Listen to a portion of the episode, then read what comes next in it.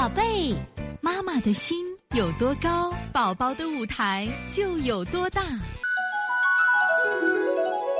现在是王老师在线坐诊时间。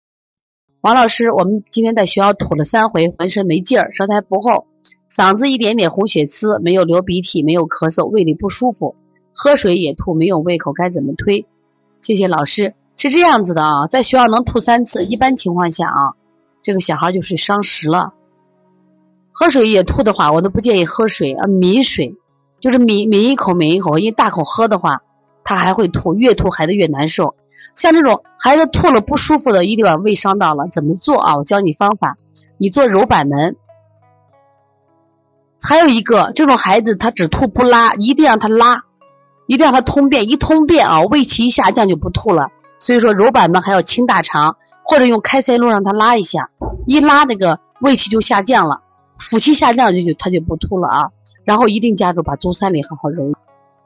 好，这节课我们又到说该说再见的时候了。每一次妈妈都依依不舍，王老师也是依依不舍，希望在这课堂分享更更多的知识。但是呢，时间是有限的，但是我想学习是无限，所以从现在开始学习小儿推拿，从现在开始学习正确的育儿理念，一点都不晚。也希望我们今天听课的妈妈能把我们所有的知识。通过自己的学习，通过自己的分享，让更多的妈妈了解，走进邦尼康小儿推拿，走进邦尼康的课堂，让我们获得正确的育儿理念。